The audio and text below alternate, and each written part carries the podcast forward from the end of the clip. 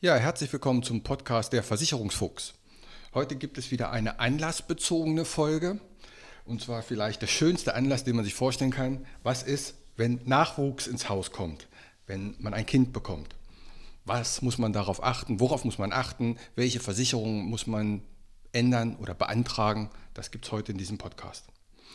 Wenn das Kind geboren ist, dann muss man innerhalb sieben Tagen es auf dem Standesamt ja anmelden. Da bekommt man dann die Geburtsurkunde und mit der Geburtsurkunde kann man dann das Kindergeld und das Elterngeld beantragen. Ich möchte mich mehr auf die Versicherungsseite beziehen. Du solltest das Kind bei der gesetzlichen Kranken- oder bei deiner Krankenversicherung anmelden. Wenn du gesetzlich versichert bist, also AOK, DRK, BARMA, dann tust da einen Anruf und sagst, mein Kind ist geboren, gibst die Daten durch und dann ist das Kind ja quasi kostenlos und automatisch mitversichert. Wenn du privat versichert bist, musst du dich auch bei deiner privaten Krankenversicherung melden.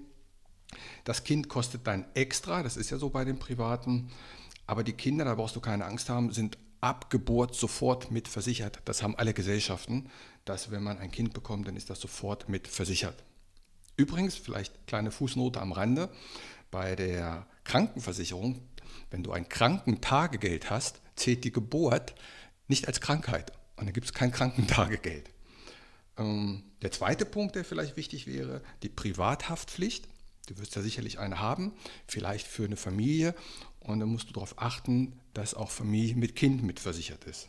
Falls das noch nicht geschehen ist, ruf die Versicherung an und sag, du hast jetzt ein Kind und das soll mit aufgenommen werden.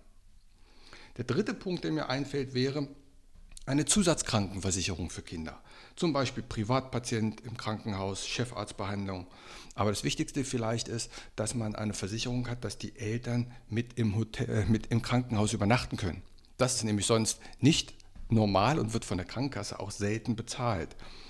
Und wenn du da mehr wissen möchtest über Zusatzkrankenversicherung, empfehle ich dir die Folge 26 in diesem Podcast. Und das macht wirklich Sinn, denn so eine Zusatzkrankenversicherung für Kinder, die kostet echt kleines Geld. Und wir möchten doch, dass die Kleinen, wenn sie dann wirklich mal im Krankenhaus liegen, bestens versorgt werden. Dass sie vielleicht vom Chefarzt behandelt werden und nicht vom diensthabenden Arzt, der schon 72 Stunden auf der Uhr hat. Und dass du mit dabei bleiben kannst, ist auch ein wichtiger Punkt. Der vierte Punkt, der mir einfällt, wäre die Unfallversicherung.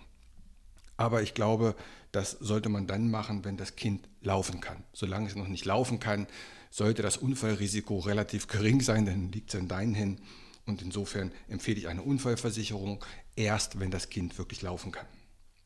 Der fünfte Punkt, mein Tipp ist, du erhältst ja ab 2021 219 Euro Kindergeld.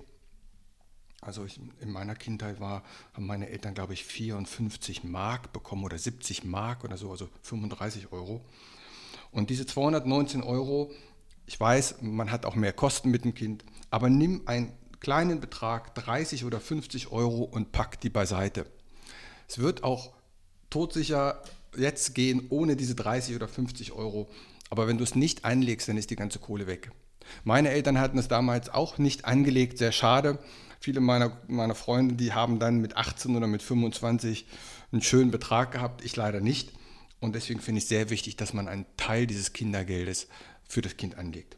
Wie gesagt, für den Führerschein, fürs Auto, fürs Studium oder für die eigene Wohnung. Es ist auf jeden Fall sinnvoll, dort ein bisschen Geld zu haben. Und schieb es nicht auf die lange Bank. Ich habe das mal durchgerechnet, wenn du 50 Euro vom Kindergeld bei 3% 25 Jahre anlegst, dann hast du am Ende 22.231 Euro. Wartest du noch 10 Jahre, dann sind es nur noch 11.000 Euro. Und noch drastischer ist es, wenn man sagt, ich mache schon was für die Altersversorgung fürs Kind.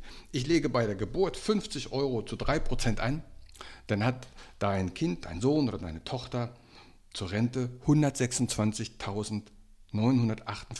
zur Verfügung. Machst du es nicht bei der Geburt und sagst, wartest noch 10 Jahre, dann sind es nur 89.000 Euro. Also 37.000 Euro Verlust. Und ich glaube, wenn ich vom Staat 219 Euro kriege, dann kann ich 30, 40 oder 50 Euro fürs Kind beiseite legen. Du musst die Kosten sonst später eh bezahlen. Ob Führerschein oder, oder wenn es mal eine Klassenfahrt gibt. Und dann ist es doch schön, wenn man da ein bisschen Geld in der Hinterhand hat, was man da mitmachen kann. Also, nochmal zusammengefasst. Kind ist geboren, meldest bei der Krankenversicherung an, egal ob gesetzlich oder privat. Dort musst du das Kind angeben. Prüfe deine Privathaftpflicht, ob Kinder mitversichert sind. Tipp, eine Zusatzkrankenversicherung für das Kind zu machen, weil es einfach sehr kleines Geld kostet und sinnvoll ist, wenn die Kinder eine beste Versorgung haben. Die Unfallversicherung als Punkt 4 empfehle ich, sobald das Kind laufen kann und spielen kann. Und fünftens, ein Teil des Kindergeldes beiseite legen für die Zukunft deines Kindes. Wenn du weitere Informationen haben möchtest, wende dich gerne an mich, entweder per WhatsApp, per Facebook oder auf meiner Homepage. Dann gebe ich dir gerne weitere Infos. Kannst auch gerne ein kostenloses Online-Beratung und eine kostenlose Online-Beratung bei mir buchen. Ich freue mich auf dich. Macht's gut. Bis nächste Woche. Ciao.